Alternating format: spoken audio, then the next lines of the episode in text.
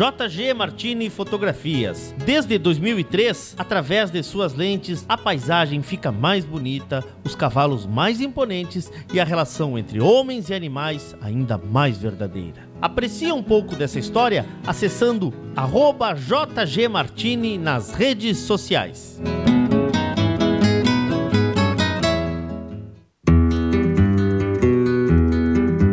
A vida é feita de fases e etapas. E nossos cavalos crioulos nos ensinam a esperar. Esperar o tempo certo, esperar o momento chegar. E ele chegou. A mesma base, a mesma filosofia, a mesma genética, mas com um novo rumo. Lauro Martins e família apresentam Porto Martins Crioulos.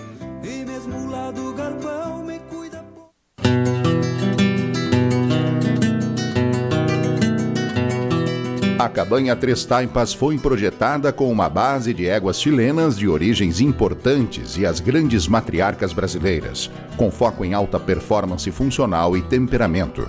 Acasalamentos e serviço reprodutivo a cargo do médico veterinário Venício Neto, assessoria e reprodução. Cabanha Três Taipas. Se tem a marca de cuia, tem função.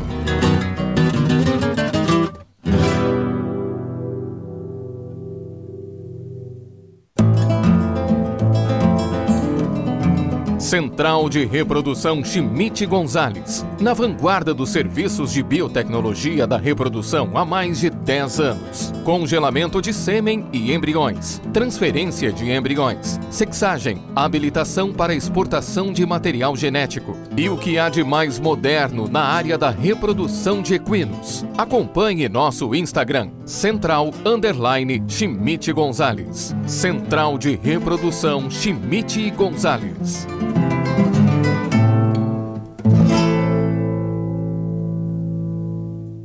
Cashback na Terra Sol, Caxias e Bento. Toda a linha Toyota Hilux com cashback de 3 mil reais em acessórios Toyota.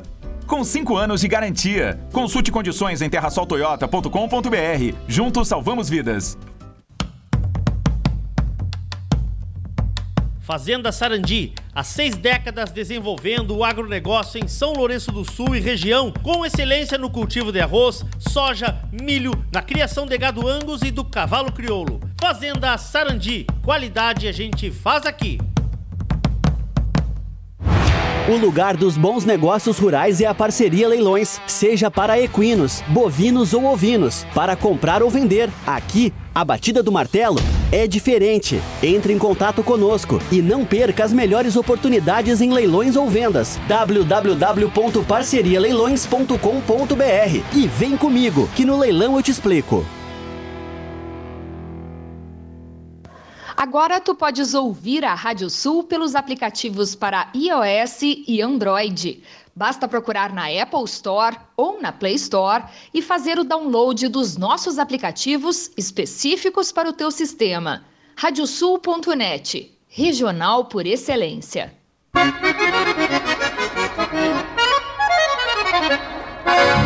Radiosul.net, regional por excelência.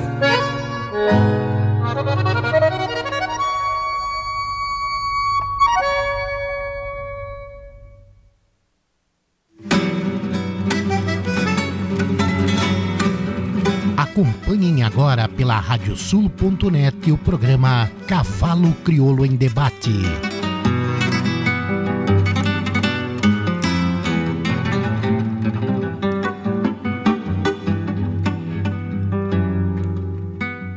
Muito boa noite, amigos ouvintes da Radiosul.net, a rádio regional por excelência. Estamos começando mais um programa Cavalo Crioulo em Debate, o nosso encontro das noites de terça-feira para passarmos a limpo a raça crioula.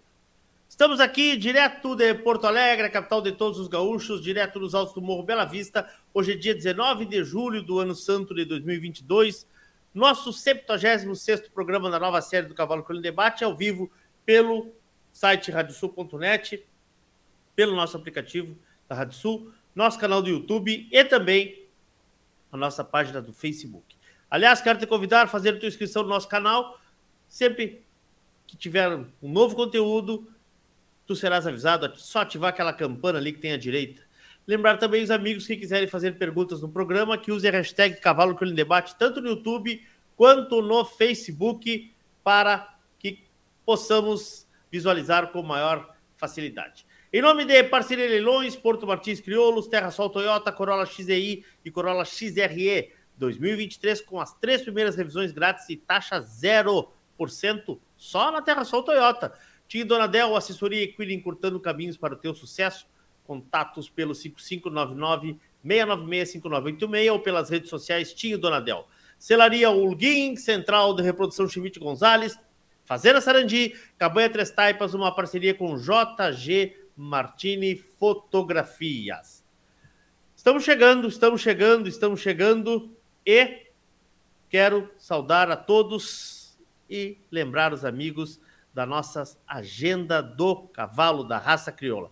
Começamos pelo nosso parceiro, uh, Parceria Leilões, que tem aí agendado para o dia 23 de julho, às 16 horas, tem terceiro leilão de produção de matrizes e reprodutores das cabanhas de Visa e Malhada Lance Rural, em oferta ele de France, ele de France naturalmente coloridos e Texel também naturalmente coloridos.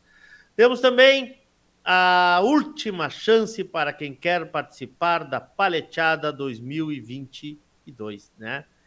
Núcleo de Criadores de Cavalos Crioulos de Porto Alegre, dia 23 de julho, dia 23 de julho, na Cabanha da Figueira, tem a última chance para quem quer participar da final da Paleteada.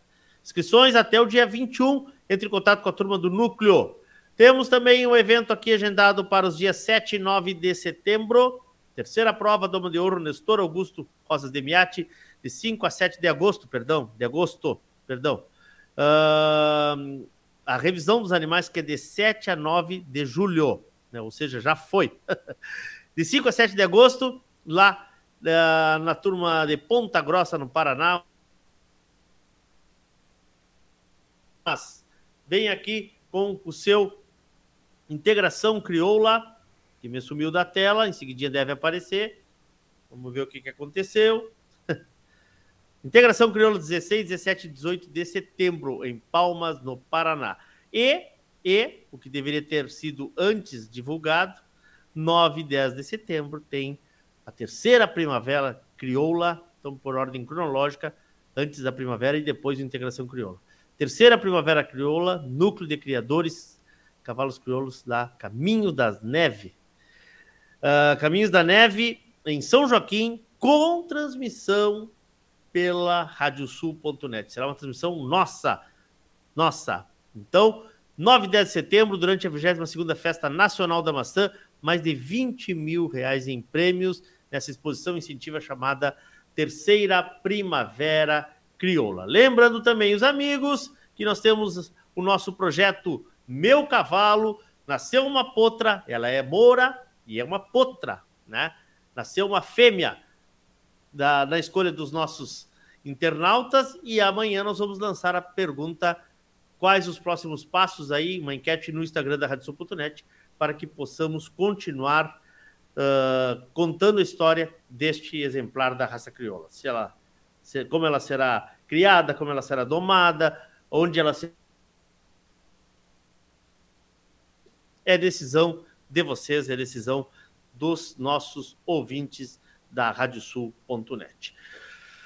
Muito bem, semana passada fizemos um programa a respeito do dos animais que estão aptos à final morfológica 2022.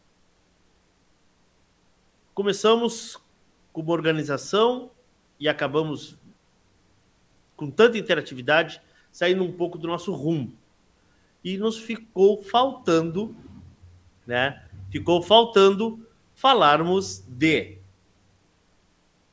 éguas produtoras. Quem são elas? O que produziram? Na verdade, não é, não é, não é só. Nós não vamos falar individualmente, né? A gente está tentando ter o cuidado de não falar individualmente sobre os animais, mas sim de linhagens, de história e de resultados nessa final morfológica. Convido para fazer parte do programa, mais uma vez, Dr. Marçal Furian. Tudo bem, Furian? Boa noite, Leôncio. Boa noite aos espectadores do nosso programa aí. É sempre um prazer fazer parte da Rádio Sul.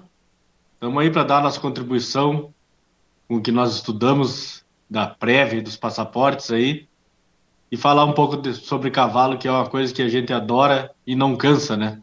Não cansa. Tio Donadel, bem-vindo, irmão. Boa noite, Leôncio. Boa noite aos que nos ouvem, boa noite aos que nos assistem. Estamos aí de novo, ansiosos por esse programa aí para poder fazer esse nosso tão esperado debate. Vamos lá. Thiago Piccoli, bem-vindo. Boa noite, boa noite, Leôncio. Boa noite, Tinho, Marçal. Boa noite a todo mundo que está nos escutando aí. É um prazer poder estar aqui de novo, falando sobre o que a gente gosta, né? E dando continuidade ao programa que a gente fez semana passada, que acredito que vai ser muito produtivo para todo mundo. Perfeito. Assim esperemos. Bom, vamos dividir o programa basicamente em duas partes. Quero propor isso para vocês. Primeiro, nós vamos falar sobre esse estudo né, que foi aprofundado. E eu quero só deixar uma coisa bem clara. O que está sendo feito aqui é baseado nos animais que estão aptos a disputar a final morfológica, ou seja, em busca das rosetas, foi feito um estudo aprofundado de todos os animais que estão ali, tá? Mas uh, durante a semana a gente uh, e aí nesse, nesse, nesse passar de dias aí uh, do, do, programa passado para cá, a gente eu mesmo fui questionado várias vezes sobre algumas coisas e nós não estamos aqui para dizer se A, B, C ou D estão ou deveriam estar. Nós estamos aqui falando sobre o que está posto. É isso, Marcelo Furian? É isso mesmo, Leôncio. Quem tinha a responsabilidade de avaliar os animais eram os jurados dos passaportes e os técnicos da prévia, né? Isso. Nós, a gente só está analisando os animais que estão aptos, os todos, incluindo os reservas, a gente fez um estudo, né? Das linhagens maternas e paternas deles, dos, são 280 animais. A gente vai falar em busca de, de, de pontos de, de encontro entre eles, né, os que mais se destacam desses 280, né, éguas que mais aparecem, linhagem que mais aparece. Então, não tem como falar dos 280, né? Claro. Até vamos citar alguns exemplos aqui, mas não podemos esmiuçar todos, porque senão a gente iria até, até domingo de tarde, né? E não dá, tem, tem classificatória aberta. Quem se destacou, Fria? Pois então, Leôncio, sobre aquele nosso papo antigo de linhagens maternas, né, e a força que elas têm e se, de se perpetuar nos resultados durante os anos que produziram antes e continuam atual, continuam produzindo e continuam chegando, nós chegamos a algumas linhagens maternas que se destacaram nesses animais aptos para a morfologia. Temos uma, duas, três, quatro, cinco, seis, seis linhagens, sete linhagens maternas que se destacaram. Algumas são recorrentes, sempre chegando com um número expressivo de animais, e outras não tanto, né? A linha materna que mais se destaca é a linha da Aroeira 8, já foi bastante, bastante explanada no, no programa da semana passada, né? Tem oito descendentes, Arueira 8. A Chepitanga 565 tem sete descendentes, assim como a linha da Fusarca. A linha da Fusarca cabe um, um parêntese aqui para nós falar um pouco mais da linha da Fusarca, porque dos sete descendentes da Fusarca, seis vêm pela Pampiana, pela BT Pampiana, né, que é a mãe do Luciero, mãe da Abadesa. E a Fusarca, para termos uma ideia, ela teve nove filhas fêmeas. E na morfologia de 2022, ela tem sete representantes, sendo que seis vêm pela Pampiana. Isso nos mostra uma força a mais da Pampiana, não é, Tinho? Isso. Exatamente, é aquela, é aquela questão que a gente sempre entra e fala, né? Que cada tronco materno, cada linha materna tem sua melhor transmissora. Esse aí é um exemplo claro, né? Esse ano se destacou, claro que nos próximos anos pode vir alguma outra transmissora dela aparecer em evidência, mas esse ano se destacou a Pampiana, Pampiana é, longe na frente das outras, muito muito distante das outras. E cada linha materna vai ter sua melhor transmissora. Esse, é, esse é uma, uma das, das das questões a serem a ser bem observado em cada linha interna. E aí, Thiago? Pois é, eu reparei bastante nessa, nessas três primeiras éguas, né? Que elas basicamente fazem parte das dez ou cinco melhores éguas, as seis, porque a Aroeira 8 não está entre as cinco, ela está entre as seis. Ah, as seis maiores, as dez, dá para nós colocar maiores uh, linhas maternas da raça, mais uma vez vem se comprovando, aparecendo que uh, massivamente entre as que mais colocaram finalistas da morfologia, né? Então, novamente falando, batendo na mesma tecla, uh, as éguas, as principais, os principais troncos maternos da, da raça ainda continuam atuais. Uh, mais um ano continuam atuais.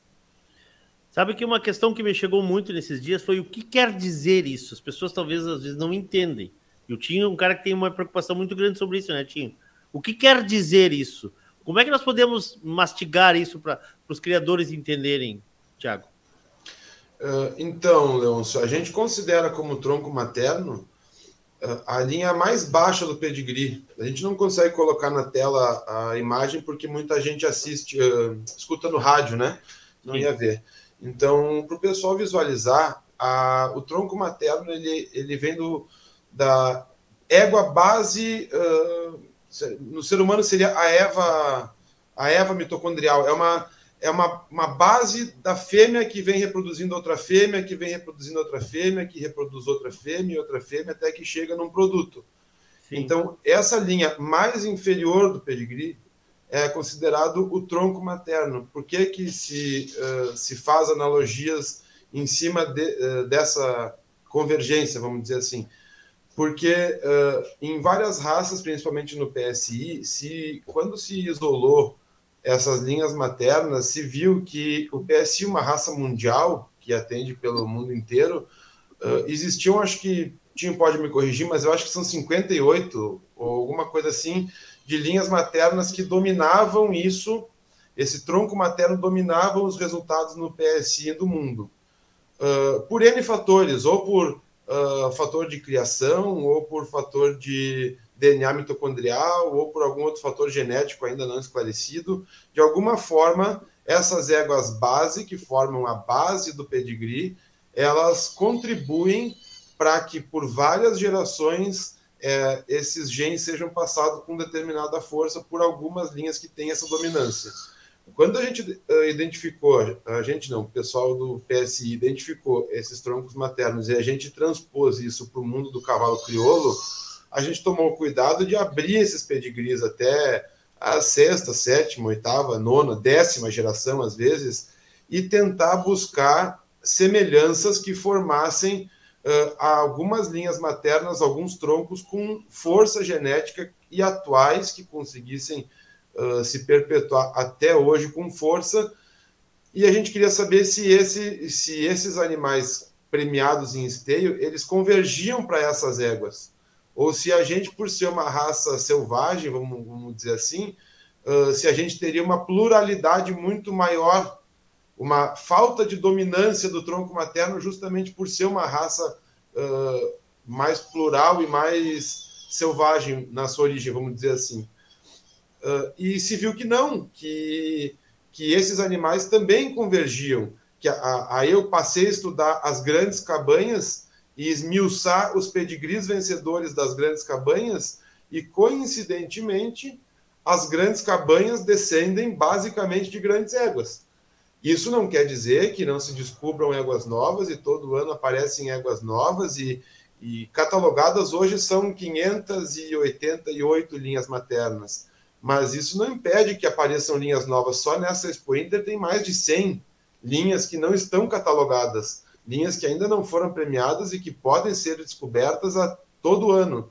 Então, não é um estudo engessado, isso não está definido para sempre, essas linhas não, não é isso e ponto. Todo ano vai aparecer coisa nova e a gente vai estudar coisa nova, mas aquilo que já apareceu até hoje convergiu para esses resultados, de uma forma ou outra, vale a pena ser estudado, nem que Com se certeza. você, se você não tem as linhas maternas em casa para trabalhar, que você pelo menos consiga ter um norte daquilo que tem mais afinidade para poder buscar um garanhão, para poder buscar, de repente, um, um embrião ou alguma coisa assim. Então, o estudo em cima das linhas maternas, ele tem uh, esse fundamento, é esse o objetivo. Não, o objetivo não é estagnar aqui com o que tem até agora e, e o que daqui para frente se estuda só isso e daqui para trás não presta mais nada. Não, não, óbvio é que não, assim. óbvio que não, óbvio que não. Não é, né, Furian? Não foi isso que tu fez, né? Tu busca, tu esmiuçaste uh, e achaste muita coisa, muita coisa. Eu acho que até, pelo, pelo que eu entendi nos comentários, muitas coisas te surpreenderam ainda, Furian. Não, é, é que as, o, o que o Piccoli refere também cabe explicar de linhas maternas catalogadas, são linhas maternas premiadas na Expo Inter, ou duas rosetas na morfologia, ou finalista de domingo do freio, né, Piccoli? É, Tá. seria isto, né? Ah, e, e nisso é que se baseia, nisso é que se está baseado é, esse estudo que o Piccoli, que o Piccoli, que o Piccoli Sim, que é o fez, estudo né? histórico da raça, né? Isso de- das linhas maternas que aparecem. Então, Sim. quando a gente refere que a linha da fusar, a linha da fusarca, por exemplo, se a gente excluísse a história, o que tem daqui para trás, ainda assim, na Expo Inter de 2022 nós temos linhas maternas destacadas que foram essas que eu, que eu falei, né? Sim. E essas linhas maternas são, co- são corroboradas por todo um resultado histórico, né? A gente não é opinião, é tudo baseado em resultado. E Isso é coisa mais importante. dentro da Expo Inter. Isso é a coisa mais importante que foi dita nos últimos, no, no último programa e nesse aqui. Aqui não, não se trata de opinião, se trata de estudo em cima de resultados e é por isso que nós estamos aqui. Então, quem, quem tiver algo a contestar, que nos apresente algo diferente, né? O que nós temos aqui é um estudo feito por vocês em cima dos animais e das linhagens que estão na, na Expo Inter 2022 na morfologia. Freio de ouro é outro detalhe, né, Tio Donadel? É outro programa, né, Tio Donadel? De- depois do freio a gente faz, esmiuça o freio. Claro, é isso aí. Vamos esmiuçar É o freio. Vamos lá. Se nós pensarmos, ah, quem está vindo na rádio, assim, um funil invertido, né? Um funil não, uma pirâmide invertida. Um funil, mas é um funil, um funil. Começamos com as linhas, das linhas nós vamos passar para alguns, alguns exemplares que têm mais representantes, até chegarmos na hora que vamos entregar a palavra para os nossos ouvintes. É mais ou menos isso, Furiel? Mais ou menos isso. Só dando uma dando sequência, né, das linhas produtoras, né, para não deixar nenhuma fora desses dos animais aprovados. A linha da BT Peleia tem seis representantes. A linha da Rama Negra 567 de Nazaré tem quatro. A Rama Negra é a, é a linha da Pampiana do Retiro do Ouro, né? Mãe do Fantástico de São Pedro. É uma linha que não que seja nova, né? Muito pelo contrário, mas é uma linha que dos últimos anos vem recrudescendo seus resultados dentro da Expo Inter. As Sepulturas Concórdia tem quatro representantes e a Pureza de São Miguel, de uma estância lá de Livramento, é uma linha com quatro representantes na final da morfologia de 2022.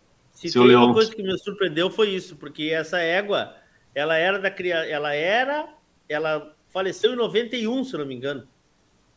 Essa é uma égua que eu devo ter, ter conhecido, eu estava ali no pedigree que tu mandou aquele dia, eu devo ter conhecido ela e não sabia da importância dessa égua, filha do Pitiribi, se não me engano o nome do pai dela. É uma coisa assim, mas é mais ou menos...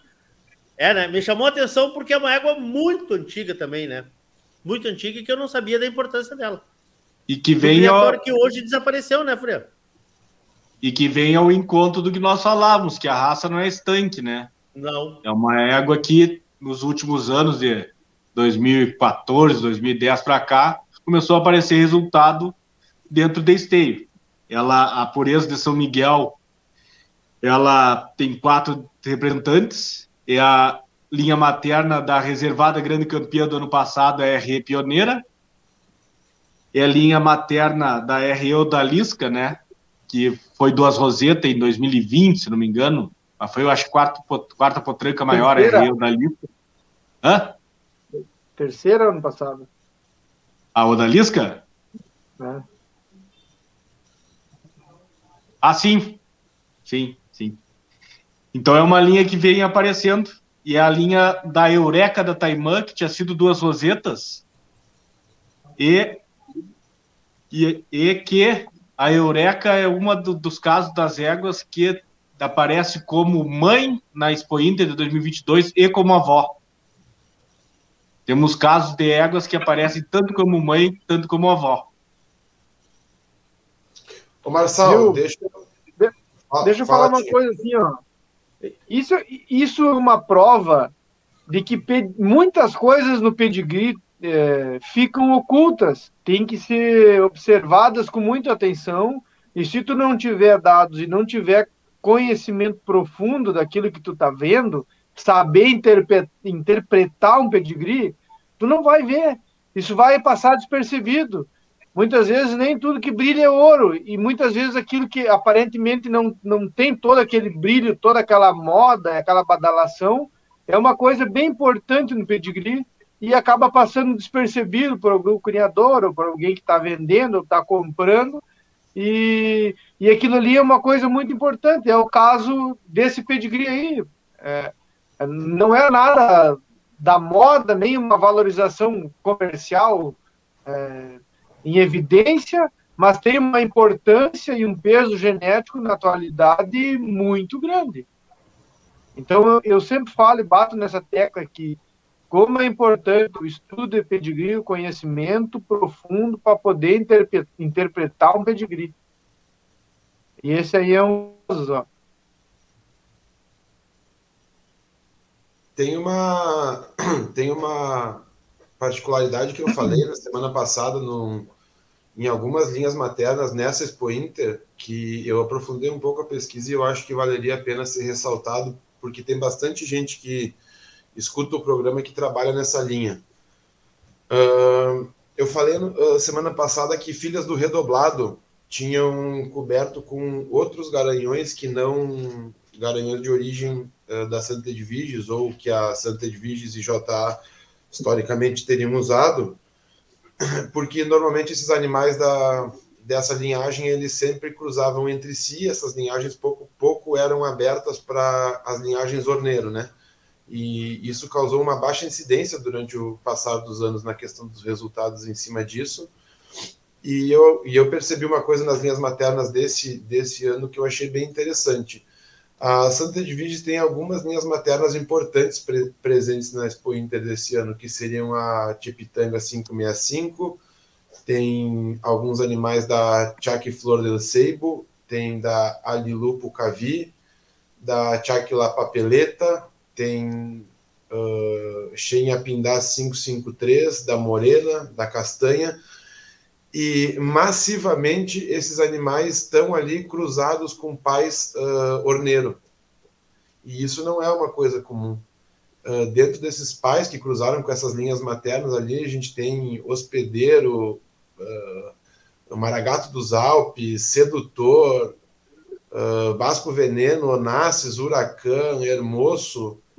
Então, é um sangue que mas sempre foi muito restrito ao uso fechado dele e que agora tem, tem se aberto e tem grandes animais, animais importantes em esse ano com esse tipo de cruzamento que vale a pena ressaltar. Hein, hein guris? Hein, Leôncio? E agora já saindo um pouco das linhas, é, nós temos éguas em destaque, como o assunto é linhas maternas e éguas, aí o Marçal, o Marçal tem aí, das éguas em destaque esse ano, teve alguns indivíduos, né, destacados que colocaram mais de um animal em esteio. Tem algumas aí que trabalharam como mãe e como avó, como, como terceira, segunda e terceira mãe, no caso, né? O Marçal podia falar um pouco disso aí para nós, para nós não sair muito dessa linha que nós estávamos falando das linhas maternas, agora vamos entrar nas éguas, vamos seguir nessa linha aí. Isso aí, antes de nós falar das. Temos 18 éguas que colocaram dois produtos dentro da Expo Inter em 2022. Depois a gente aprofunda isso. Tivemos éguas, como o caso da Eureka da Taimã, que deu filhas e netas dentro da Expo Inter. O que, que, que isso nos diz? Demonstra uma força de transmissão dela, né? Ela colocou um filho, colocou uma filha que produziu um finalista da morfologia da Expo Inter, né? Isso só reforça a força de, de transmissão dela, né? Além da Eureka, a La Pátria Tropeira, que é da linha da Pampiana do Retiro do Ouro, né? A Flor de Lis do Recanto Criolo, deu como mãe e deu como avó, né? Que é a linha da Peleia. A Peona do, do Itapororó, deu como mãe e deu como avó. E a Ilhapa do Capão da Ronda, deu como mãe e deu como avó. Conheço bem essas duas últimas aí. É. E, e, essa, e, e, as 18 que tu disseste, o que, que são, Fúria? Temos 18 éguas com dois representantes, filhos, representantes dentro da Expo Inter 2022. Aí filhos é, diretos. Aí, aí, é filho direto. Podemos citar? Filho direto. Podemos Vamos citar? citar. Vamos citar, sim, senhor. São elas as éguas.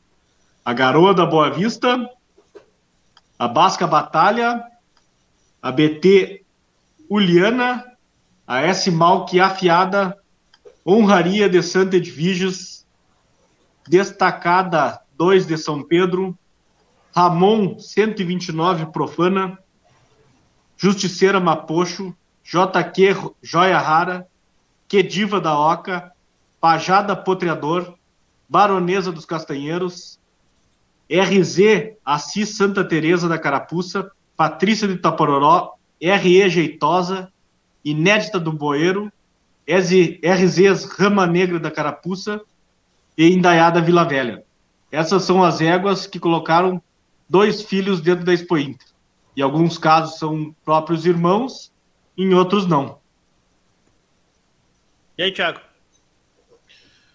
Pois então, eu acho que é um estudo muito importante esse dessas éguas que botaram dois em esteio esse ano, porque isso mostra uma força, um animal conseguir colocar dois animais, dois filhos dentro do Expo Inter no mesmo ano.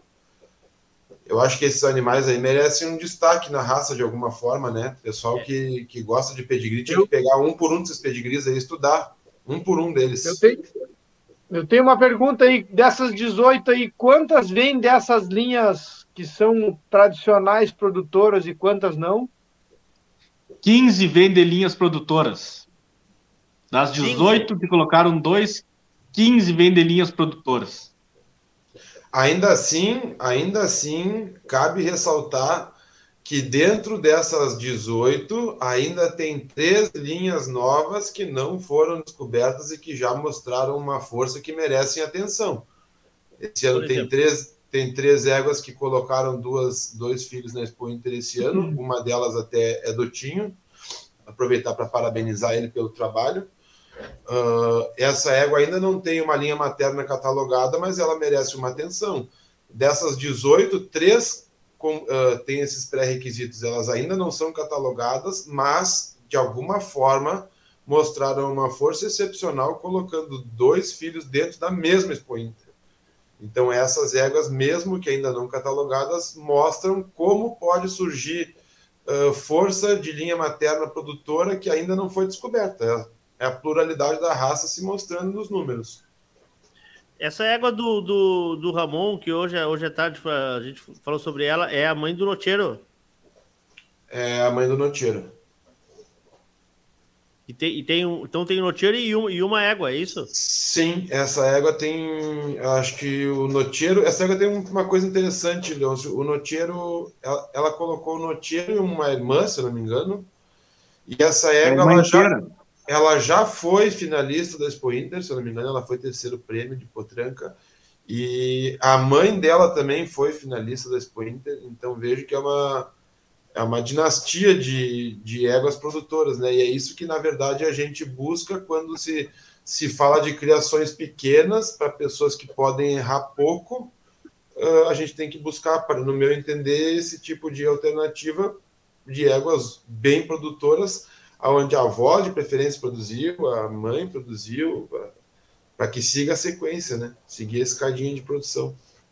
Isso a gente sempre fala de criatórios menores que tem, sabe, que, que tem esse tipo de situação e a raça sempre vai ter, sempre vão aparecer. Tu vê esse caso ali e segue uma linha, segue uma linha de éguas bonitas, né? Tu vê a, a terceira mãe foi primeiro prêmio, a segunda mãe foi terceiro prêmio, animais que foram finalistas e apresentavam um bom físico. Então, tem muitas linhas que não ainda não aparecem no resultado, mas tu vai lá e se depara com éguas de muito boa morfologia, muito, muito boas fisicamente, com pedigree fácil de acasalar, e tu começa a acasalar bem, e aí e esse é o ponto de partida. A partir daquilo ali, é, começa a se ter resultado e começa o primeiro elo da corrente e a partir dali segue, sabe assim, é, vai continuar aparecendo. Só que a gente não tem como negar o fato dessas outras linhas que mostram uma força genética gigante, não, não somos nós que queremos que elas aparecem, elas dão um jeito de aparecer. Claro. Né? Passa, passa né? ano, elas são, venhando e vaiando, elas são superiores ao tempo e a todos os criatórios e a todas as mãos de obras e, e, sabe e vão passando por cima de tudo e vão se mantendo no resultado. Essa é a maior prova de força genética. Tá, mas Fala aí eu, eu, eu, sou obrigado a fazer uma pergunta, porque eu tenho certeza que essa dúvida não é só minha. O Thiago citou que tem três linhas que não são ainda a linha é, confirmadas, que tu chama, Thiago, como é que chama? É, eu chamo de catalogadas, né? Tá. Por que, que elas não são catalogadas? Porque elas ainda não têm. Ainda não obtiveram uh, nenhum exemplar com duas rosetas em esteio ou tá. finalista do domingo do freio. Tá. E aí, como é que o Tinho Donadel, que é um cara que estuda papel, que vive em função disso, que cria, pega umas éguas que não tem essa, essa, essa confirmação e bota em esteio. Como é que. Agora eu preciso que tu quase estourou minha mente com, com, essa, com essa informação aí. Porque nós estamos sempre falando que tem que seguir. É, ei, ei Furian, tem, um, tem, um, tem, tem coelho nesse mato aí, né? Como é que é ah, isso? Mas, me explica, me explica. Mas, mas por a planilha, a planilha dos resultados mostra muita coisa, mas não mostra tudo. Tá, mas nós podemos, nós podemos dar esse pulo do gato ou não, Tio? Vocês só, só no não, privado? Claro que pula. Eu falei exatamente assim, ó. É, é, é que tem detalhes do pedigree dessa égua que eu, eu, eu procurei acomodar no cruzamento para mim ter o resultado que eu gostaria de ter. São, são detalhes na composição do pedigree, do físico da égua, no acasalamento, que conseguiram fazer que eu que eu tivesse o resultado almejado, entende? É, eu acabei de citar, falar, né, que tem éguas que ainda não são catalogadas, mas apresentam muito boa morfologia, muito bom pedigree, né, boa composição de pedigree, e que bem acasaladas, a partir dali pode começar. No caso, essa égua minha pode ser, pode ser não, já é um ponto de partida, porque tu bota dois animais em esteio com dois pais diferentes no mesmo ano, dois machos, já é um ponto da partida. É, nesses cruzamentos que eu fiz com ela, eu procurei usar uh, os nossos métodos que a gente discute aí, e, e eles foram a prova de que, para mim, esses métodos, para nós, para nós, esses métodos funcionam. A Serva acabou colocando animais dentro do esteio. São vários detalhes de pedigree e observação de modelo, de morfologia, que eu procurei observar para poder acasalar, acasalar direitinho para elas para elas me darem resultado. Isso é possível. É, claro que se, se num criatório tu tiver acesso a linhas maternas mais produtoras num volume maior, teoricamente tua chance aumenta mais. Claro. Aumenta mais. Leôncio. Quer, vou, até, vou até fazer uma pergunta bem simples, olha, Leôncio. Se eu tenho duas éguas, tá, que de físico se equivalem, morfologia se equivale. Uma vem de linha materna bem produtora, já comprovada, que produz com vários cavalos diferentes. E a outra, ainda a linha materna, ainda é uma dúvida. Ela é bonita, o pedigree tem boa composição, mas ainda não deu nada. E tu tem uma cobertura de 20 mil reais para usar. Quais das duas éguas que tu ia escolher para usar a tua cobertura de 20 mil? Até eu que sou analfabeto sei, né? Mas é isso aí. Não é uma certeza que aquela vai te dar, mas as probabilidades mas, aumentam. É e agora vamos transformar isso para 20 éguas, para 50 éguas.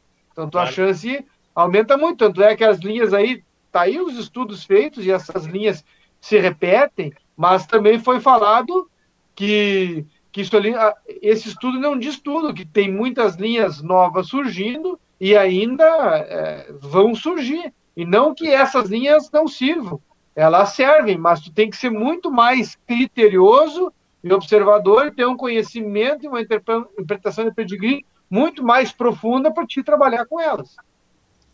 Leôncio. Fala, Tiago.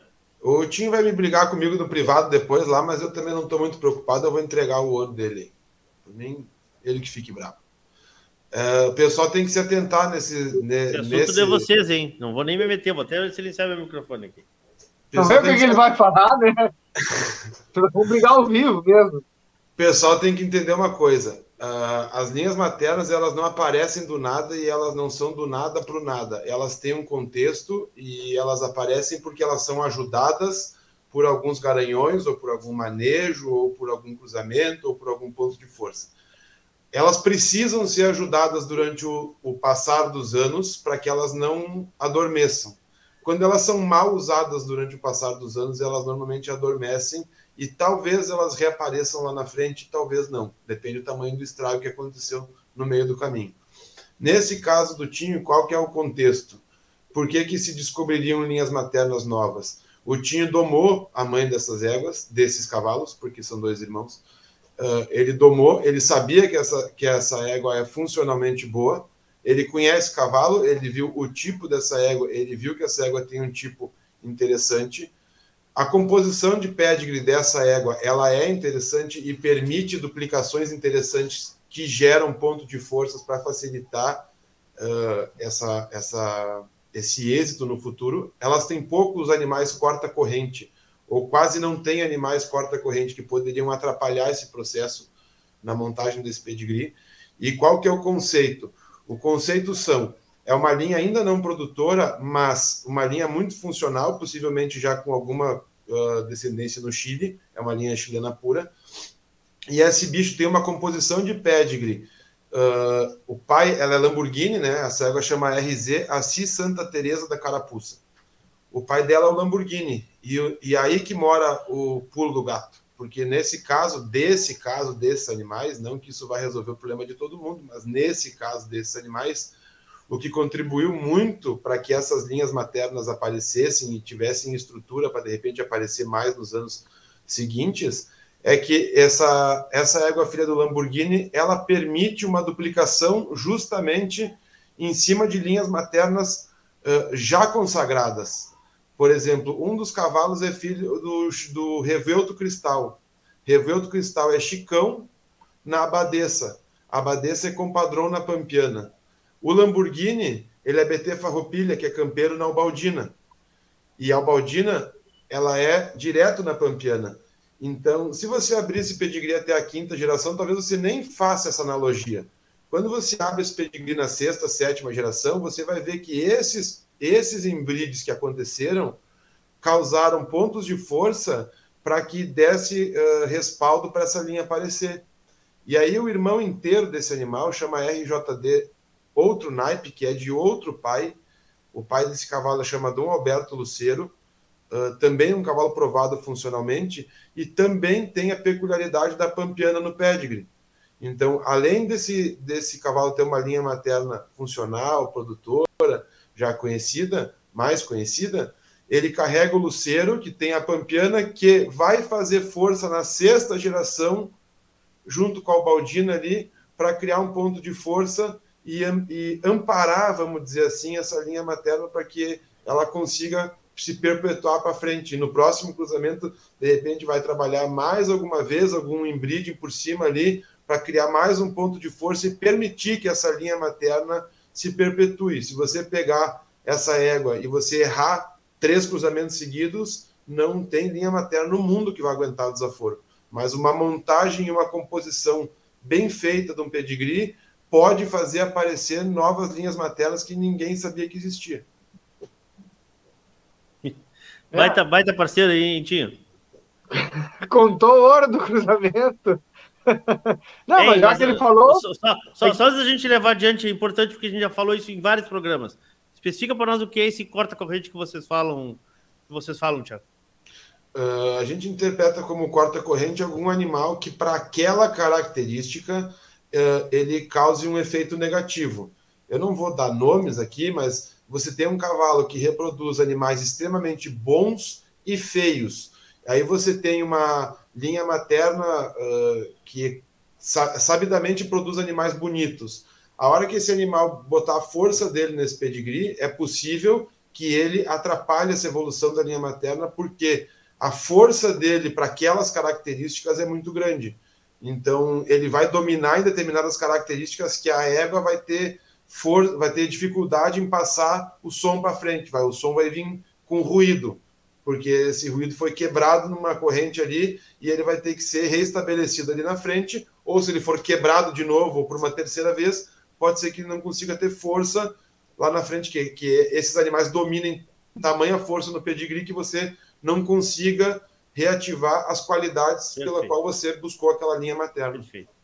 É, é assim, ó, é, é animais que co é, corta a corrente vem, vem produzindo bonito, bonito, bonito. Quando vai passar por aquele animal ali, corta, dá feio. Aí de novo, sabe? São animais que cortam a corrente, entendeu? Vem numa sequência aquela linha produzindo animais bonitos e bonitos. Quando dá nesse cavalo, pã, dá feio. Várias vezes repetiu, ele é um cavalo corta-corrente de modelo bonito. E também, certo. no caso Isso da função, em também. Todas as, em todas as características, né? Claro. É, então, na casa da função também, vendendo bom, vendendo bom, quando passa por determinado cavalo, lá às vezes corta a corrente. E é uma coisa particular nossa, a gente que de, denominou corta corrente, porque realmente corta uma corrente, né? E esses detalhes que o Pico lhe falou ali é de Rasmussen Factor.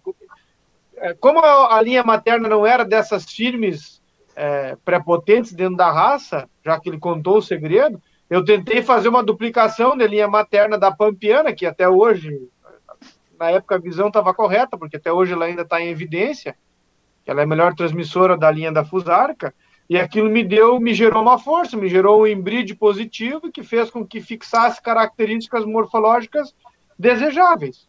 Entendeu? Porque o, o Revolto Cristal, é, por linha baixa, é neto da Pampiana, e o outro cavalo, que é, que é, que é o Dom Alberto Luceiro, é filho do Luceiro que é filho da Pampiano. Então eu dupliquei a Pampiano no pedigree, aquilo me deu, me deu força, usei a consanguinidade a meu, faz, meu favor e fixou características positivas. No caso, deu certo, funcionou bem. Os embrides, eles são, são complexos, né? Mas podem ser usados a teu favor. Às vezes tem que ter muito cuidado, porque pode dar, pode dar problema, pode fixar características indesejáveis também. Fala, Furiel. Uma curiosidade sobre esses híbridos na, na Pampiana aí, né? Dentre os animais filhos das éguas com dois representantes da morfologia, além desses dois RJD, nós temos mais seis animais que têm a pampiana duplicada no pedigree.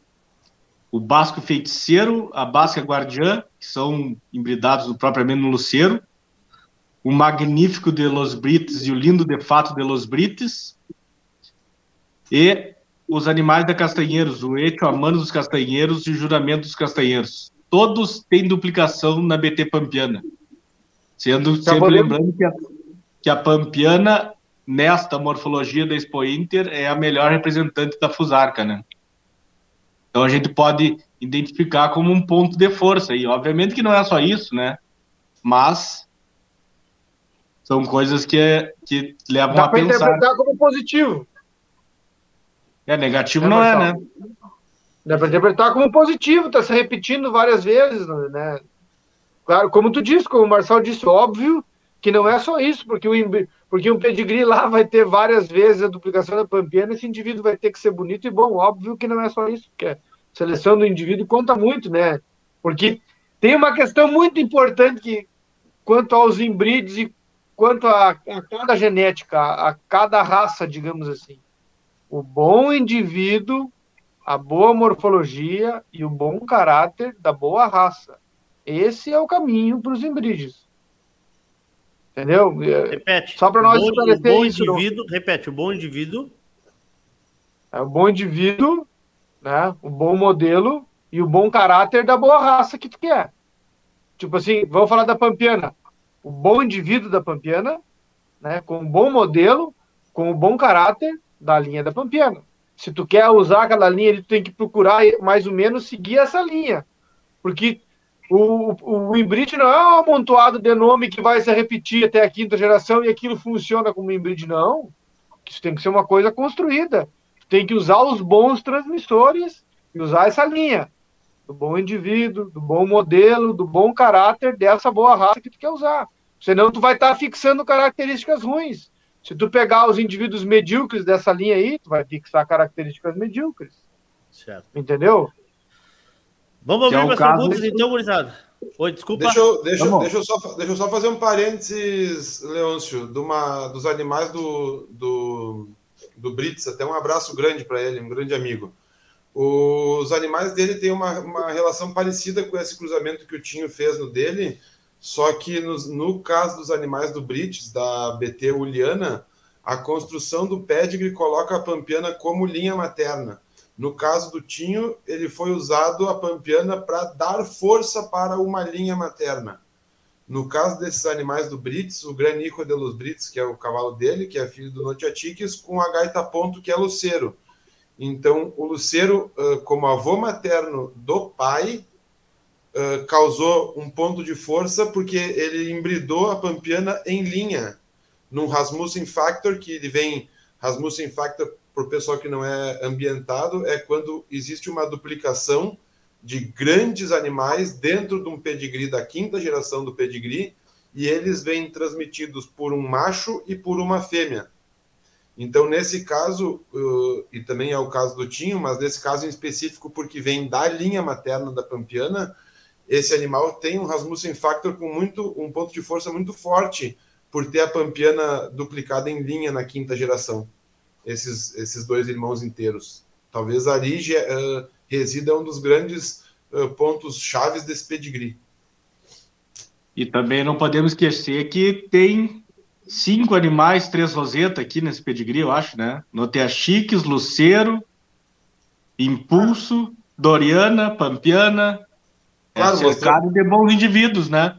mostrando sempre a importância que o Tinho falou de bons transmissores, né? Não adianta ser pampiana, tem que ser da pampiana com bom modelo, bom caráter, tem, tem que ser um bom indivíduo da pampiana. Isso é, não adianta embridar dois animais ruins com linha materna que não vai resolver nada. Isso aí é muito, não estamos falando na morfologia, mas é muito expressivo no, na parte funcional, quando a gente é, desses embrides trabalhados, né, através do bom caráter, bom caráter, né, da boa raça é muito importante quando se seleciona cavalos funcionais, quando se procura características funcionais. Porque o caráter é das coisas difíceis de manejar dentro da genética, né, da transmissão. Interessante isso. Tiago, me ajuda aí. Sobre a coruja, se a coruja... coruja mãe de BT Fusarca não tem isso. quinta geração, era de Você outra raça. Então, uh, não, que que não, não, não, tô falando da, da do crioulo. Né? Tu vê, às vezes, é, o que eu quis dizer é que para ti trabalhar os híbridos né, nesses, nesses sangues funcionais, é muito importante observar o bom caráter de cada linhagem. Porque Sim, às não, vezes. É que, é, é que, entrou uma pergunta aqui, Tinho. Eu, eu projetei ela na tela aqui, acho que tu não chegou a ver. Tá? Para a gente abrir as perguntas. Então vamos lá. Fala, Thiago. Uh, a pergunta é sobre a coruja, que não tem quinta geração. Então, esse foi um cuidado que eu tive quando eu fiz a pesquisa uh, de identificar como tronco materno animais que tivessem pelo menos duas gerações controladas. Uh, e depois, e, depois do, do fechamento do livro, em 55, né? Porque antes disso não tem muito dado específico para saber se é ou não é, ou ia gerar muita dúvida. Então, para gerar um pouco menos de dúvida, ainda assim deve ter, mas para gerar um pouco menos de dúvida, eu peguei animais com duas gerações controladas depois do fechamento do livro em 55. Então, que em tese seriam já animais puros e, e conhecidos, né? Então, essa foi uma base pelo, pelo qual eu usei, por exemplo, a BT Fusarca e não usei a coruja como tronco materno. Respondido. Bom, quem quiser então participar com a gente, né, fazendo a pergunta, fazendo a sua seu questionamento aí, uh, entre uh, no nosso YouTube, no YouTube ou no Facebook, tá? No YouTube ou no Facebook, e deixa a sua pergunta, de preferência usando a hashtag Cavalo que Debate. Fala, Marcelo Furian. Tem que fazer uma correção, que eu dei uma informação errada. Ah, não, isso é imperdoável. não, eu falei dos animais da Castanheiros que tem duplicação na, na Pampiana, e o Juramento é filho do Vasco Veneno e tem duplicação na Pampiana, né? O Etioamano é filho do Carruel e não tem duplicação na Pampiana, então foi um erro. É, são irmão mater... irmãos maternos, mas um tem duplicação na Pampiana e o outro não. Não obrigado pela correção aí, Kleber. Eu me dei conta e não quis te corrigir, mas para não. Né? Sabe como é. Vamos lá então. Temos aí meia hora de programa. Os homens estão aqui com as planilhas abertas. Hoje, hoje à tarde o Thiago demorou 60 segundos para responder uma, uma pergunta que foi feita no grupo ali. Pra responder, não, para montar aquela. Aquela pergunta já foi respondida, Thiago? Hum, não, que foi feita hoje à tarde. Vamos procurar aqui, peraí. Vamos procurar aqui para a gente começar por ela.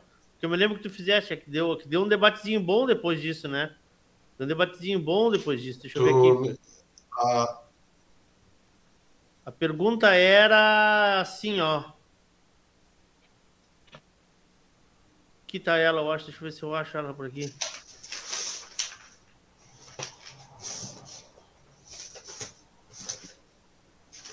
Eu não sei se essa aqui. Uh ah, deixa eu. Me ajuda aí, Thiago. A gente até marcou que, ia, que tu ia responder. Sobre... Thiago, Aroeira 8, é essa, será? Qual? É que tem mais descendentes não. em esteio. Qual seria o ranking top 3 uh, ah, das mais influentes da morfologia? Acho que foi essa pergunta feita pelo Francisco Galho, não foi isso? Sim, isso da história uh, ou das, dessa morfologia? Das... da história que ele quis saber, eu né? Vou... É, na verdade, assim, ó, eu vou falar das linhas. Eu posso falar das linhas mais importantes, assim, das cinco ou das seis, sete linhas mais importantes da questão da morfologia, que mais colocaram animais na morfologia e quantos elas têm, elas representam nessa, nessa Expo Inter, né? Uh, a Toruela, que é uma égua confirmadíssima na morfologia, esse ano, por incrível, só colocou um animal. A Fusarca, que é outra égua importante na morfologia, colocou sete. A BT Camanga, que é uma das linhas maternas importantes, 3. A Chepitanga 565 colocou 7. A Aroeira 8 colocou 8. Então, essas são da, as, as linhas maternas mais importantes que a gente tem na, historicamente na morfologia, e esses são é os números que elas representam esse ano. Uh, tá chegando uma pergunta aqui do Gustavo, acho que nós já falamos isso, mas Quantas linhas maternas catalogadas tem entre os 280 animais que vocês estudaram? Ui, meu Deus, cento não. e... Eu falei... Não foi dito hoje. Eu 103. Fa... 103 linhas maternas, isso?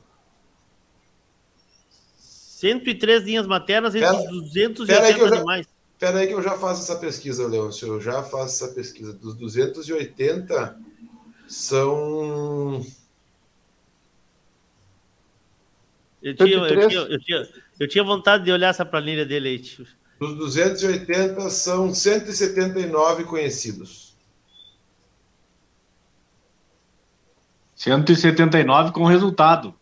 Conhecidos já, catalogados com algum linhas maternas já com algum resultado dentro de outras Expo Inters, isso aí.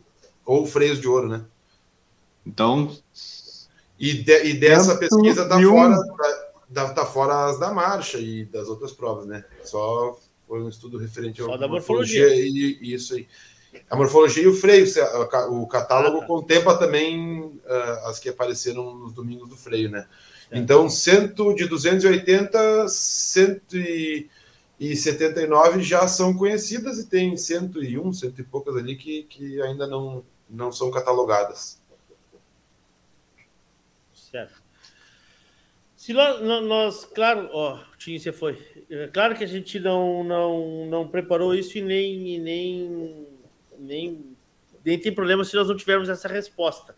Mas cada vez mais, pelo que vocês vêm olhando todos os anos, embora esse estudo não tenha sido feito, sei, nos anos anteriores, tão esmiuçado assim, mas aumenta sempre entre as finalistas, ou entre as que estarão na briga na Expo Inter, aumenta sempre o número de famílias, uh, de, de, de, animais que estão ali representando famílias, uh, representando essas, essas descendências, ou não, Tiago? Tu não, não, chegou a pensar sobre isso ainda? Não, não fizesse com anos anteriores? Se aumenta o número de não, famílias se, se, a cada, se a cada ano tem mais representantes que já vêm de linhagens produtoras. Uh, nunca fiz essa comparação, Leôncio, mas, é. uh, mas dá para. Acho que é natural que sim, né? O que, que tu acha, Fúria? Porque é natural se, que sim. A minha estamos... impressão é que, mais ou menos, nos últimos dois, três anos, que ele começou ah. a estudar mais a fundo, uns ah. 60% dos animais dentro de, da Expo Inter são de linhas produtoras. Tá. Não, não vejo que esse mundo, que esse número tenha aumentado, tenha ido para 65, 70. Sim. Acho que tem se mantido, assim, porque a raça é muito plural, vão aparecendo novas linhas. E uma, uma coisa importante, né, que a gente não comentou, assim, dessas linhas que por, porventura não tem o resultado, é que às vezes são linhas de, de, de, de, famílias ou de criações que não investem em morfologia, em pista, né, ou freio, né. Então, hum. quando essas, essas elas são cobertas com cuiudos de casa. Então, às vezes, o que falta para essa linha disparar e ativar ela é ela se chocar com um garanhão de destaque, que aí tu ativa essa linha e ela vem para o jogo de novo, né? Porque se ela fica cobrindo com cavalos medianos ou cavalos inferiores, tu nunca vai conseguir destacar essa linha, né? Porque claro. nem tudo é linha materna, o cavalo também ocupa grande parte, né? Claro, claro. E, e quando é que. E, e, mas se nós formos, tá voltando o Tinho aí se nós formos uh, pensar nisso, acho que aí a gente contempla mais ainda um, talvez um banco genético que está meio parado, né? Eu conheço muita gente que cria, que cria, que registra para deixar para os filhos, para os netos e sei lá, bom. Talvez daqui a 15 anos a gente veja animais, como foi o caso hoje dessa égua aí da São Miguel, né?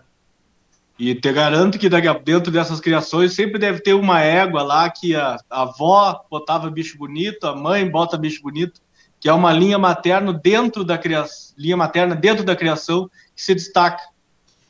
Que daqui a pouco pega a casala com um cunhudo de destaque e ela tá ativa essa linha materna. Tá feito o Mas problema se na, se na Basca, que é a Basca que tem na, na, na manada ali 80% de éguas com linha materna conhecida, eles tiraram um grande campeonato com a Destemida, que até então era uma linha desconhecida. Então imagina. Sim. Tem muita coisa Aí, estudada, né? Não, não, não. Nós, a gente está falando no foco de, de, de genético, né? Mas para isso tudo acontecer, precisa muito foco e muito empenho, muita dedicação e foco naquilo ali, senão também não vira, né? Então, eu sabia tem... selecionar os animais que vão para a pista ou não, né, Tio? Não é assim. Tem, quem preparar, tem, tem quem não preparar. Sim, já de várias gerações, né? Já desde o desmame, já tem um time de pista e já vai preparando e o foco já está em cima daquilo ali para tudo aquilo ali acontecer. Né? O trabalho em cima disso para tudo isso acontecer é muito importante. Então, às vezes, tem linhas que ficam em dormência porque não é feito trabalho nenhum em cima delas também, né? Não, claro. Bem, não se cuida bem.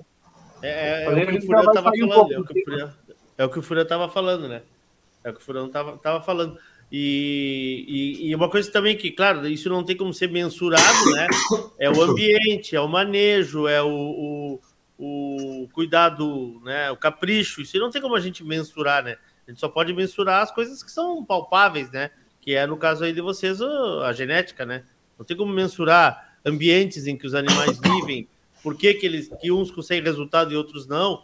Nós teremos animais que, que poderiam ter muito mais resultado do que tem, né? Tô, tô certo ou tô errado? Claro, lógico, tá certíssimo.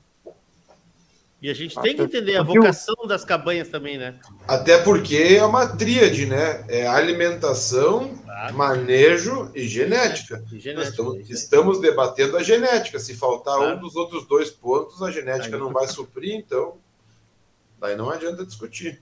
Tem que ter os três. Mas também não tem, Mas tu vê, tu vê que algumas é tão é tamanha força genética é, de algumas linhas que por mais que elas fiquem na pior situação, fiquem à deriva, fiquem mal acasaladas, fiquem mal cuidadas e manejadas, mesmo assim ainda elas conseguem se manter no resultado. Tem, tem, tem linhas aí que são tão prepotentes e tão fortes Sim. aí, que ficam um tempinho à deriva, mas qualquer cutucadinha que dê nelas com um cruzamento bom e uma cuidadinha que dá, elas já elas já voltam para o jogo de novo com força. Ativa Olha elas. Só, eu acho importante falar uma coisa, Guriz, aqui, ó. Uh, tá chegando, estão chegando algumas perguntas pontuais sobre indivíduos. Nós não vamos cometer essa indelicadeza de falar sobre indivíduos. Éguas que, que têm tal característica, cavalos, nós não vamos cometer essa indelicadeza, tá? Então, assim, eu peço que vocês que façam perguntas genéricas.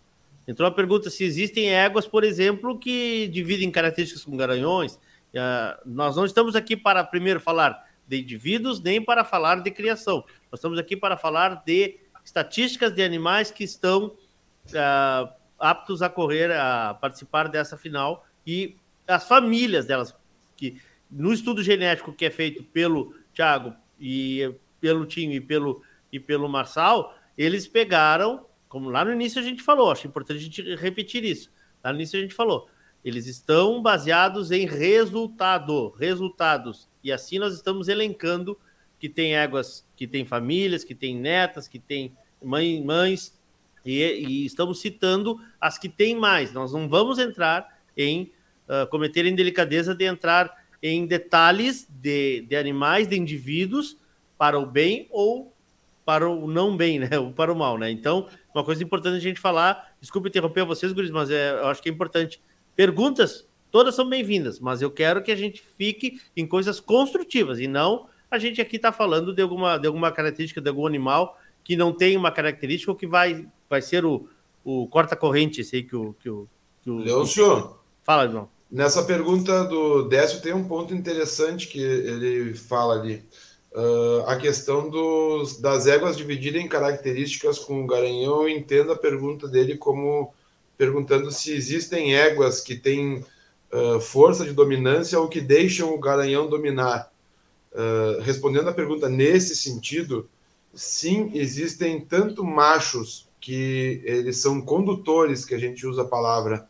Quando a gente é. usa a palavra condutores, eles é um animal que ele aceita a dominância que está sendo cruzada com ele e ele salva ou domina algumas características uh, interessantes dele. Então, por exemplo, uh, tem determinados garanhões que você vai uh, colocar ele num, em 10 éguas diferentes e ele vai conduzir aquilo que o modelo que a égua tem com algumas características dele. E tem outros garanhões que ele vai imprintar a marca dele. Ele já de largada ele já vai botar determinadas características que ele é dominante e não interessa a força da égua nesse sentido. Tá, mas, ah. isso não, mas isso a gente não tem como, como, como precisar, né? É isso não, isso é, isso é de ah, indivíduo para indivíduo e nem tem como tu chegar com uma linha materna e dizer essa linha materna é, isso, É isso forma. que eu quis dizer. Porque Embora é, se é uma saiba... composição, né? Claro. É uma composição de pedigree claro. e naquela composição a égua aceita a dominância. Em outra claro. composição, criou-se pontos de força que a égua da mesma linha materna não aceita a dominância. Ela vai dominar. Então, claro. tudo depende muito mais da composição do pedigree do que propriamente da linha materna. A linha materna ela dá um colchão, ela dá um amparo. Ela não é a resolução dos problemas. A gente mostrou com esses animais do Tinho que existem outros caminhos para chegar em Roma. Não necessariamente eles precisam passar pelo mesmo caminho mas as linhas maternas dão um colchão, um acabamento, uma, uma força, uma estrutura, uma sustentação, uh, embora não seja uma, o único recurso. Uh, diminui a margem de erro, tá certo isso? Achei isso né? diminui, né? diminui aumenta a margem de erro. Aumenta a chance. A proporção aumenta de chance aumenta muito. Aumenta as chances. Mas ainda assim precisa-se de um bom indivíduo. Eu vi que um amigo perguntou no chat ali se hum. tiver que olhar para um animal uh, para competir e, e eu tiver que olhar para o papel ou olhar para o tipo do animal, uh, eu, particularmente, se o animal for extremamente feio, defeituoso, para mim pouco me importa o papel. É. Não me importa. Agora, mas, eu mas busco, aí, eu mas aí é busco, como eu aquela busco- pergunta que o Tinho um fez, né? É óbvio, né? É isso aí, eu busco um equilíbrio. Se não tem esse equilíbrio, se eu tiver que estar na berlinda de escolher entre um animal feio e papeludo e um animal bonito e sem papel, eu talvez tente montar uma composição de pedigree no animal bonito sem papel. É, eu, eu, eu acho que isso aí, eu acho que isso aí é mais ou menos como falando em futebol, né? Do jogador ruim, tu não pode esperar uma coisa boa. Até pode acontecer uma coisa boa. Nem que seja um filho do acaso. Pelé. Mas a, a, a chance maior Não. é de acontecer com um bom jogador. Viu? Não, mas do indivíduo, do indivíduo, e falando de genética do indivíduo, tanto olhando para o pedigree para o indivíduo, tu não pode esperar que ele te dê, que ele transmita características que ele não possui, tanto no Mas ele, pedigree mas, ele como não no pode, mas ele não pode possuir e estar escondida? Eu acho que essa é a pergunta. Não, no pedigree, porque eu digo assim, pode ah, estar no oculto no pedigree. pedigree. Ah, tá, tá. Desculpa, desculpa, Não, desculpa. mas olhando no físico e no pedigree. Como é que o animal vai passar. Cara... Tu não pode esperar características do animal, características que ele não possui, nem no pedigree e nem no tipo. Daí ele... não tem como ele passar, sabe? O animal tem uma conformação que, para ser um cavalo funcional, não serve. É todo pesado de frente, desarmonioso e tal. E no pedigree, todo o pedigree dele é uma composição de cavalos que não, não são funcionais. Como é que ele vai passar a função? Se ele não possui no pedigree nem no modelo. Então, o animal não, não tem como ele passar características que ele não possui. Não tem como. Daí, mutação, é, daí, daí já vamos para as mutações, são outra. Sim, outra coisa. Meu velho pai dizia que embaixo de, uma laranja, embaixo de um pé de laranja não cai, não cai. Quem tem embaixo de um pé de laranja não pode esperar cair uma maçã, né? Tem embaixo de uma laranjeira não pode Não, não, é que- né? Uma coisa, uma coisa é fato, né? O fruto corresponde à semente. Isso, né? Isso que eu digo. claro, claro, claro. Não, mas é muito interessante esse tipo de colocação. E também acho que uma coisa que tem que ser dita que genética não é matemática, né? Porque senão Não. seria muito Não, fácil. lógico né? não. né? Pego, pego, pego o cavalo do esse rapaz aí que eu não, não me lembro o nome dele. Pega o cavalo o, o que ganhou ano passado, como é o nome dele, o Dom Melchor, né? É, né? Eu me lembro que é o nome do vinho. E cruzo com, a Isso, égua né? do, cruzo com a égua do Pavim e vou ganhar, vou ganhar esteio. Posso ganhar, mas posso não ganhar, né? Claro que não, porque existem as, combina as combinações genéticas e aqueles dois indivíduos aí, eles vão passar características dos antepassados aí. São dois indivíduos né, de modelo maravilhosos. Mas vamos supor, não é o caso, que os dois têm a mesma deficiência de pedigree, né? E os genes viajam de geração por geração. Aí tu vai cruzar os dois, tu vai estar duplicando essa deficiência e talvez o indivíduo gerado vá sair com uma deficiência. Então, de dois animais maravilhosos, saia um animal com uma deficiência grande. Porque e- os animais eles, eles vão expressar características dos, dos seus antepassados, isso é óbvio.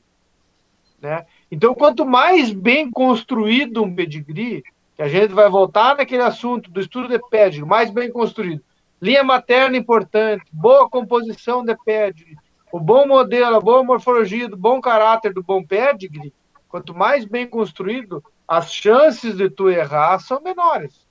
Tem uma égua com pedigree bem construído, vai achar um garanhão que tem uma genética compatível, com pedigree bem construído, e tu vai começar a montar um planejamento genético e montar a tua arquitetura genética aí, as tuas chances de errar são infinitamente menores do que tu ir na tentativa e erro, Claro. sem olhar pedigree. Claro, perfeito. Vai- ainda mais coisa, quando né? tu vai trabalhar com um grupo de indivíduos, né, Alonso? Aí tu vai ver a tua, tua padronização de indivíduos, tu, tu vai ver que tu vai começar a ir para esteio, tu, tá? o, o Marçal é um criador também, um criador novo, é, criador de, de médio porte aí, mas começou a usar e trabalhar os métodos, já começou a ir todo ano para esteio. Há quantos anos tu botou- estás, tu estás em esteio, tu estás em esteio, Marçal? Seguido. Com da marca recorrida ou ao todo? Não, marca recorrida. Foi ano passado e esse ano. Esse ano. Ano passado com uma, esse ano com duas. Tá bem? É uma evolução, né? A- Mas é que, ó, ó, só tem uma razão de, de estudar, né? A gente estuda o pedigree, porque ninguém cria melhor do que o resultado da Expo Inter. Máxima de Frederico Tésio. Boa. É, é verdade. Parafraseando. Quem é que, que o resultado da Expo Inter que é o que conta? É o resultado, a gente se baseia no resultado, opiniões, impressões próprias, cada um usa para si e, e utiliza na sua criação, né? Mas o estudo é uma coisa objetiva. Pois é. Pois é. São 21 horas e 15 minutos. Nós estamos no segundo programa dessa série aí, falando sobre os animais que estão aptos ao, às rosetas em esteio. Lembrando os amigos que nos acompanham que este ano houve uma mudança no calendário. Acho que já é falado isso, mas vamos falar de novo, né? No calendário da Expo Inter. Calendário da Expo Inter começava sempre lá na quarta-feira com o Freio de Ouro e esse ano será o contrário. Será com a morfologia e o Freio de Ouro vai para o segundo final de semana. Você sabe o que quer dizer isso, né? Que nós teremos uma semana cheia em esteio, porque depois de quinta-feira começava a esvaziar o parque sexta-feira. E agora não. A grande final do Freio de Ouro será no último final de semana da Expo Inter. Perfeito? Ricardo Faria, um abraço para ti.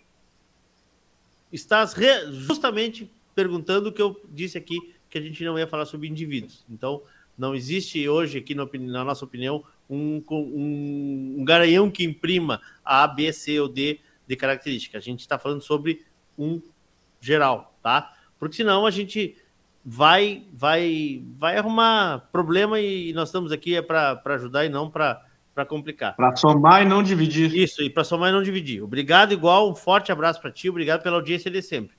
Uh, Lilinha, aí no elogiando a turma, muito bom programa, obrigado, Lilinha. Obrigado, seu Renato, obrigado, Gustavo, obrigado, Rita, obrigado, deixa eu ver quem mais está por aqui, o Breda, participou com a gente aqui, João Ricardo, assistindo vocês também. Matheus, uh, a turma do projeto Meu Cavalo, que está com a gente ali, Marcelo, André, Miguel. Joca Martins esteve mais cedo aqui, deixou um abraço para vocês. Olha Já aí. Sabe alguma coisa? Leôncio, tem uma, uma pergunta. Leiloeiro rural? Fala, irmão. Tem uma pergunta interessante no grupo do, do Cavalo Crioulo em Debate. Vamos lá. Uh, sobre a questão da de reduzir o impacto dos machos no acasalamento. O cara, o, seu, o Mike perguntou, por exemplo, que fêmeas que botavam uh, que botaram mais descendentes com garanhões ou linhagens paternas diferentes. Uh, sim, esse estudo foi feito. Eu não tenho ele aqui de, de pronto, mas ele foi feito com uh, linhagens que reproduziram com diversos garanhões. E eu, sei, eu me lembro de uma de cabeça que chama Idaue.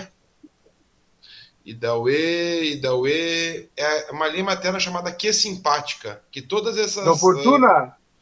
Oportuna. É da Oportuna, do Cobre, de todos esses Idauês aí, eles basicamente vêm da mesma égua chamada Que Simpática, e essa égua é uma das éguas que eu sei de cabeça agora, para responder para o amigo, que tem a das maiores pluralidades, que aceitou maior quantidades de linhagens diferentes com resultados, dando resultados.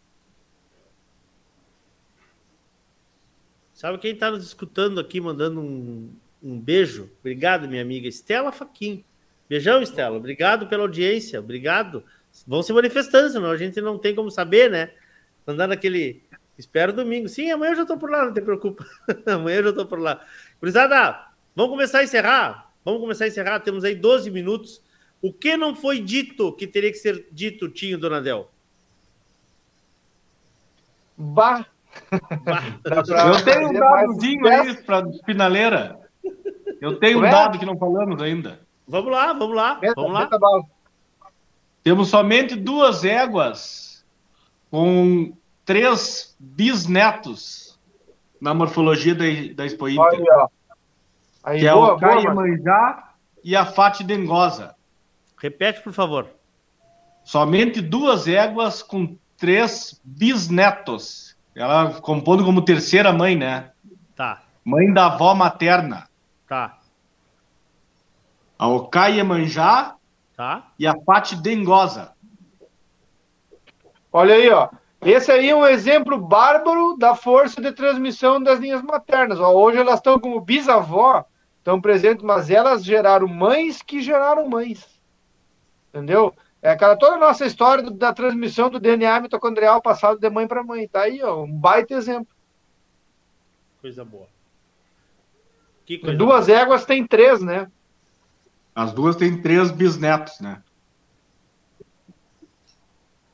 Que coisa de boa. De duas tem três. Bom. Uh...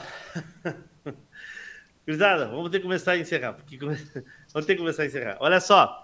Uh, nós vamos nos comprometer aqui de fazer. Estão te apertando nas perguntas aí, Leão? Não, não, não, não, não estão me apertando. É que estão querendo que a gente opine sobre o regulamento, não. Uh, olha só, no meu WhatsApp também começou a entrar um monte de pergunta. Nós vamos nos comprometer de fazer uma antes ou depois do freio? Depois do freio? Com os premiados? Claro. Jogar jogo depois ganho? Da, da dá para fazer, viu, Leôncio? Ah. Leôncio, dá para fazer uma prévia e um pré e um pós-freio, dá para fazer. Eu gosto, eu gosto do pré. Eu gosto do pré. Mas aí vão enjoar da nossa cara. Não, não tem problema. Estamos tudo feio. Assim, a gente faz só por áudio. Aliás, quero, quero dizer o seguinte, ó. Hoje nós estamos quase chegando no nosso recorde de audiência na Rádio Sul. Na Rádio Sul do programa deste ano. Deste ano é o, ter, é o, é o segundo maior índice de audiência ao vivo. Que o pessoal está tá, oh. tá, tá escutando muito depois, né? Então tem gente que não gosta de olhar para nossa cara e que está no aplicativo ou no site da Rádio Sul nos acompanhando, nos ouvindo. Certo? Seria o que eu faria. É. Pô, isso, precisamos ir, tá? Olha só. Uh, bom, começou hoje, foi a admissão da, da última classificatória, o Freio de Ouro. Classificatória aberta. Tá? No domingo nós saberemos quem são os animais aptos a correr a final do freio. Nós temos muito o que falar ainda sobre esse tema, sobre esse tema de, de, de, de, linhagens, esse tema de. Eu acho que isso é uma é uma é uma um debate tão importante, tão importante, vital, vital, de se trabalhar em cima de dados, não em cima do achômetro. Eu acho que esse é o grande é o grande é o grande trunfo do, do estudo de vocês. Eu quero aqui deixar registrada a minha admiração pelo trabalho que vocês vêm, realizando, por esse serviço prestado à raça crioula, porque isso, guris, talvez agora muita gente não se dê conta disso, mas imagine isso daqui a 20, 30, 40 anos. O tamanho desse, desse banco de dados que, que será que continuará sendo alimentado todos os anos. Então, uh, se nós hoje temos não temos mais por que aumentar a nossa margem de erro, né, Tinho Donadel? No futuro será mais fácil ainda de errar menos. E eu, eu acho que isso é objetivo de qualquer criação, de, porque tudo, tudo, tudo na vida é, que depende de tempo é o quê? É dinheiro gasto. Tempo é dinheiro gasto. Se tu gastou errado, se tu investiu errado, se tu criou errado, tu vais demorar mais para ter o resultado que os outros têm. Então, com essa democratização da genética, com essa democratização do, do, de tudo, das informações, gente, tá aí. É só querer, né? É só querer. Tiago Piccoli, teu boa noite, Tiago.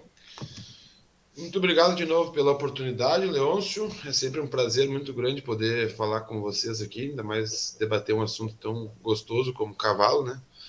Uh, da minha parte, contem sempre comigo. Sempre que precisarem, eu vou estar em pé e a ordem, disposto a ajudar. Um abraço grande para todo mundo aí, todos os ouvintes, e uma ótima noite para todos vocês. Tio Donadel. Muito obrigado, Leôncio. Obrigado a parceria do Thiago, do Marçal. Eu sempre muito feliz em poder contribuir, em poder estar debatendo com os amigos aí desse assunto, que acho que todos nós somos, somos apaixonados. E me coloco sempre à disposição de vocês. Obrigado. Marçal Furian. Muito obrigado pelo convite novamente, Leôncio. Uh, um abraço a todos os espectadores aí.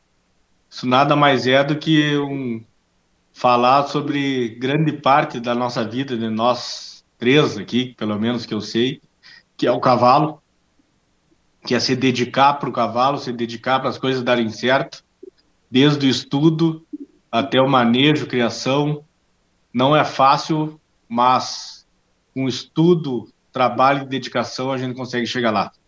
Muito obrigado. Obrigado, Furião. Obrigado, Tinho. Obrigado, Thiago Piccolo. Eu tenho duas informações, três informações para passar aqui. Primeira, o grupo do programa Cavalo Crioulo Debate está lotado. Tá? O Thiago acabou de me mandar um convite aqui. O grupo está lotado. Semana passada a gente acabou. Eu nunca divulguei, divulgava o grupo. Resolvi divulgar semana passada, a gente lotou o grupo. Então agora temos que esperar que alguém se porte mal, leve um cartão vermelho da, da diretoria lá para uma nova vaga, tá? Uh, segunda coisa, nós temos três, três, três vagas abertas para apoiadores do programa a partir do mês que vem. O pessoal está me perguntando, a partir do dia 15 agora, do dia 15, do dia, dia 1 de agosto, nós temos três vagas que já para novos apoiadores tá, do programa. Quem quiser entrar em contato, pode ser direto comigo. E a outra coisa, quem quiser ser parceiro na Expo Inter, venha também entrar em contato que a gente vai ter um estúdio lá novamente dentro da cidade do Cavalo, tudo voltando ao normal, com, com, com uma equipe gerando material de dentro da, da cidade do Cavalo e final do dia, aquele, já que pode agora tomar mate e convidar os amigos, final do dia, 5 da tarde, 5 e meia da tarde, sempre aquele debate envolvendo principalmente o cavalo crioulo e o mundo do agronegócio. Perfeito? Obrigado, Tinho, obrigado, Thiago, obrigado, Furian. A gente volta semana que vem o programa Cavalo Crioulo em Debate, que tem o apoio dessas empresas que estão passando na tela aí para vocês. Apoio de Parceria Leilões, apoio não, patrocínio de Parceria Leilões, Porto Martins Crioulos, Terra Sol Toyota, Tinho Donadel Assessoria Equina, Celaria Alguim, Central de Reprodução Chimite Gonzalez, Fazenda Sarandi, Cabanha Três Taipas, numa parceria com JG Martini Fotografias. Nós voltamos terça-feira que vem. Este programa daqui a pouquinho já vira um podcast, está disponível aí nas plataformas de áudio, no teu agregador favorito de podcast e também no uh, Spotify da Regional por Excelência. Todos os programas da série estão gravados no nosso YouTube, no canal do YouTube. Quem ainda não se inscreveu, se inscreva, porque vem muita coisa por aí. Olha aqui, ó. Vem muita coisa por aí. Mês que vem nós temos um marco importante aqui na rádio. Nós vamos ter um espaço, a gente vai falar sobre ele daqui uns daqui uns dias, tá? Um espaço exclusivo para uh, receber os amigos, para gerar conteúdo e para falar de cavalo crioulo. Vamos falar quase que diariamente mais ainda do cavalo crioulo, com também um programa diário que vai ser inserido na programação da Regional por Excelência. Mas, falando do que está acontecendo hoje, é isso. Todos os programas estão no YouTube, temos os uh, áudios em podcast, vocês podem acessar tanto no SoundCloud da RadioSul.net quanto no Spotify da Regional por Excelência. Eu volto terça-feira que vem, se Deus quiser e Ele há de querer, hein? Um beijo no coração de todos, queiram bem, não custa nada. Boa noite, fui! A Radiosul.net apresentou o programa Cavalo Crioulo em Debate.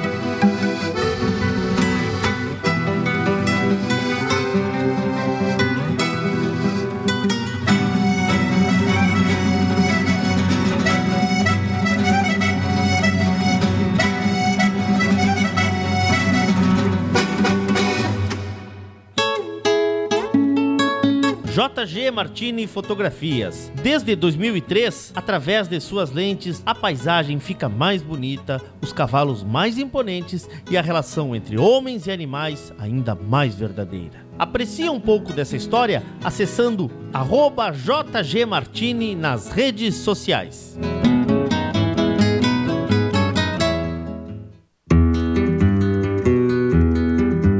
A vida é feita de fases e etapas e nossos cavalos crioulos nos ensinam a esperar. Esperar o tempo certo, esperar o momento chegar. E ele chegou. A mesma base, a mesma filosofia, a mesma genética, mas com um novo rumo. Lauro Martins e família apresentam Porto Martins Crioulos.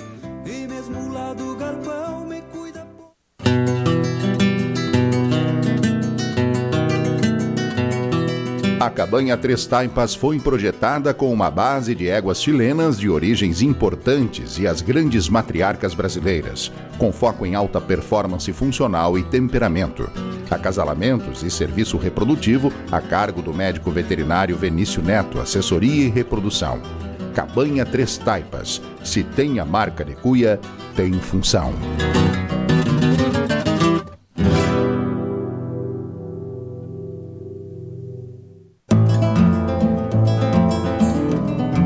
Central de Reprodução Schmidt Gonzalez, na vanguarda dos serviços de biotecnologia da reprodução há mais de 10 anos. Congelamento de sêmen e embriões, transferência de embriões, sexagem, habilitação para exportação de material genético e o que há de mais moderno na área da reprodução de equinos. Acompanhe nosso Instagram, Central Underline Schmidt Gonzalez. Central de Reprodução Schmidt Gonzalez.